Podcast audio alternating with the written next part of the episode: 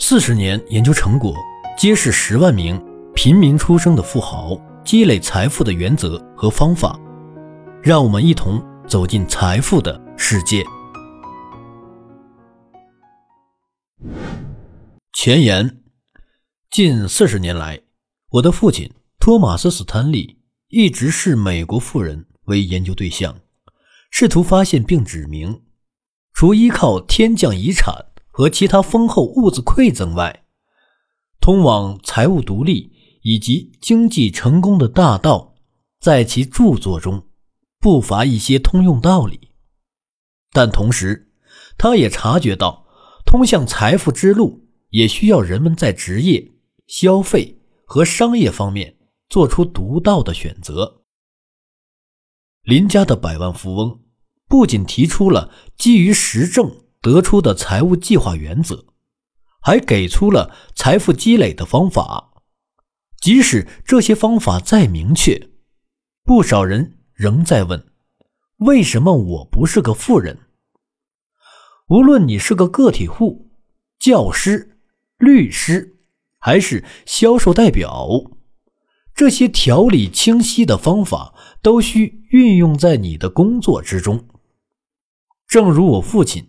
在林家的百万富翁里所言，他们都是一砖一瓦堆积起他们的财富大楼的，没有与洋基队签约几百万的合同，没有玩乐透中大奖，也没有成为下一个米克贾格尔。生活中的许多挑战都可以采用这种平地起高楼的方法去应对。如学习一项新技能，维持好身材，抚育孩子，或者白手创业，任何一项宏伟目标的实现，包括财务独立，都需要长时间的自我监督，对自我才能的认知以及资源的有效分配。存在这样一种生活方式：一方面，它因满足必须消费。以及等级的炫耀，因而受到众人的渴求。另一方面，他也成为众人通往财富之路的羁绊。如果你的生活开始以别人为中心，开始关心起别人开的车和穿的衣服，你就必须要有源源不断的现金流，否则你的生活将难以为继。大多数人维持现有的习惯，亦或整日抱怨、惶惶不安，甘愿充当寄生虫。他们就是不愿努力工作，改变这些习惯。我父亲的著作受到一些批评家的质疑，但睿智的父亲已经明确表达了他的观点：白手起家且创造财富奇迹的概率。的确存在，但并不是很高。他的研究多次表明，一个人的行为可以改变自身处境。事实上，我父亲就是一个很好的例证。林家的百万富翁自1996年出版后，就成了经典畅销书。父亲更乐于创作关于富裕以及如何在美国创造财富等话题的新书。使读者从中收获更多与众不同的观点。后来的著作包括《百万富翁的智慧》《林家的女百万富翁》以及《停止装富》。所以，我父亲从未想过再出版林家的百万富翁。考虑到林家的百万富翁在二零一六年适逢出版二十周年。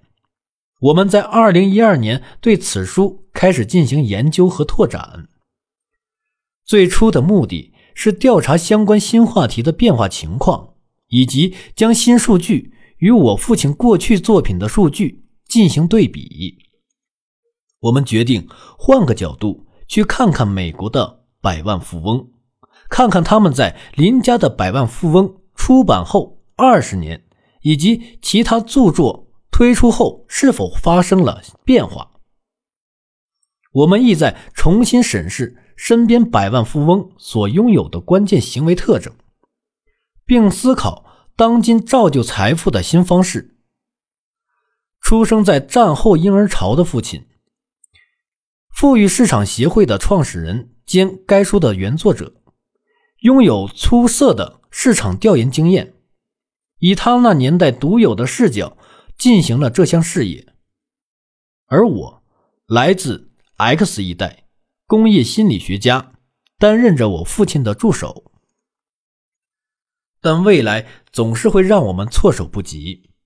后来发生的一件事对此书的出版造成了严重的影响。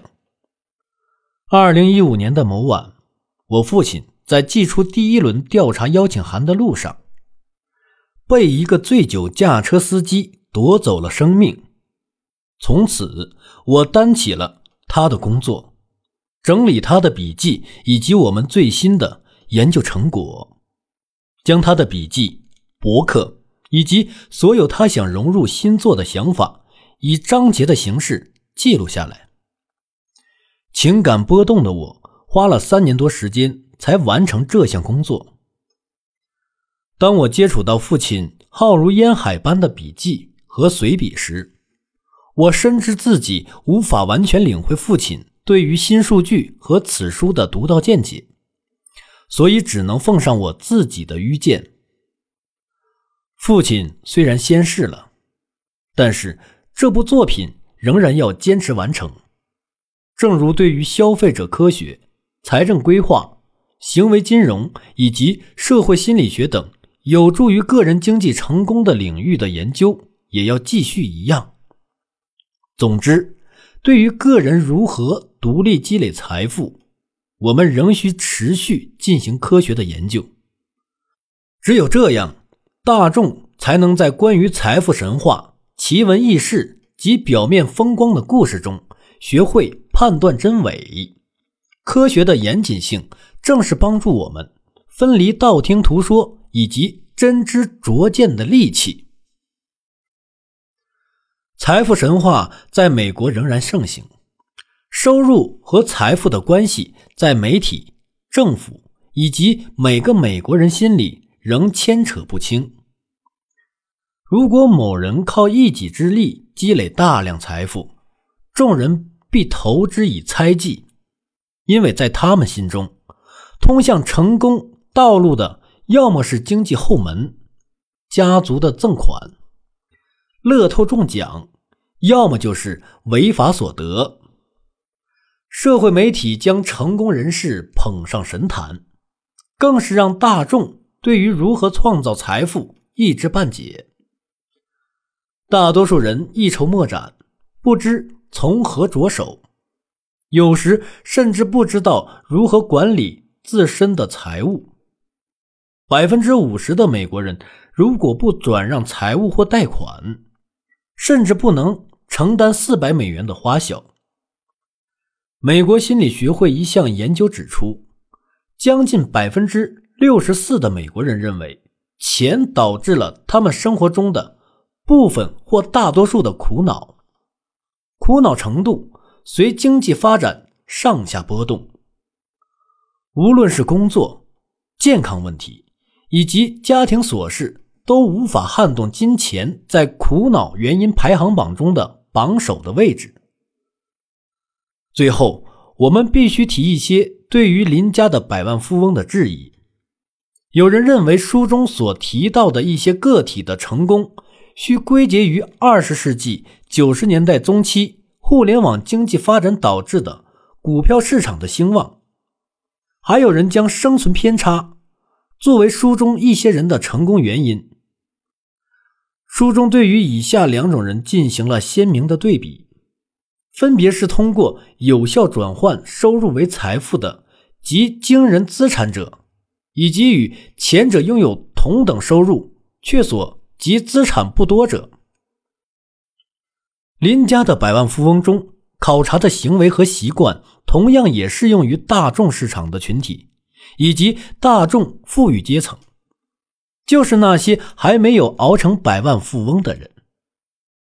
此书不仅包含对父亲去世前后搜集所有的数据的描述与解释，还包括他在博客中特意标出的相关原创文章。书中大部分加出的数据都是在2015年至2016年搜集的。此外，我还加入了2012年至2018年相关辅助研究的调查结果。父亲的离开使我们家族变得不再完整。在父亲去世后，读者通过网络以及其他途径纷纷表达了遗憾之情。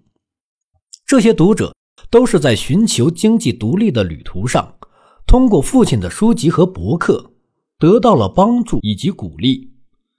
父亲的离开恐怕对他们来说也是一种缺憾。正因为这些支持和感动。我视这本书为父亲研究事业的延续。有些好事者利用媒体将父亲的离去与普通人也能成为百万富翁的理念扯上关系。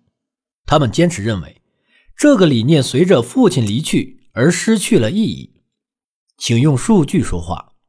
我相信这本书充分证明了百万富翁就在我们身边，只要努力，财富自由终将属于你。本节的内容到这里就结束了，感谢你的收听。如果喜欢，记得订阅和转发哟。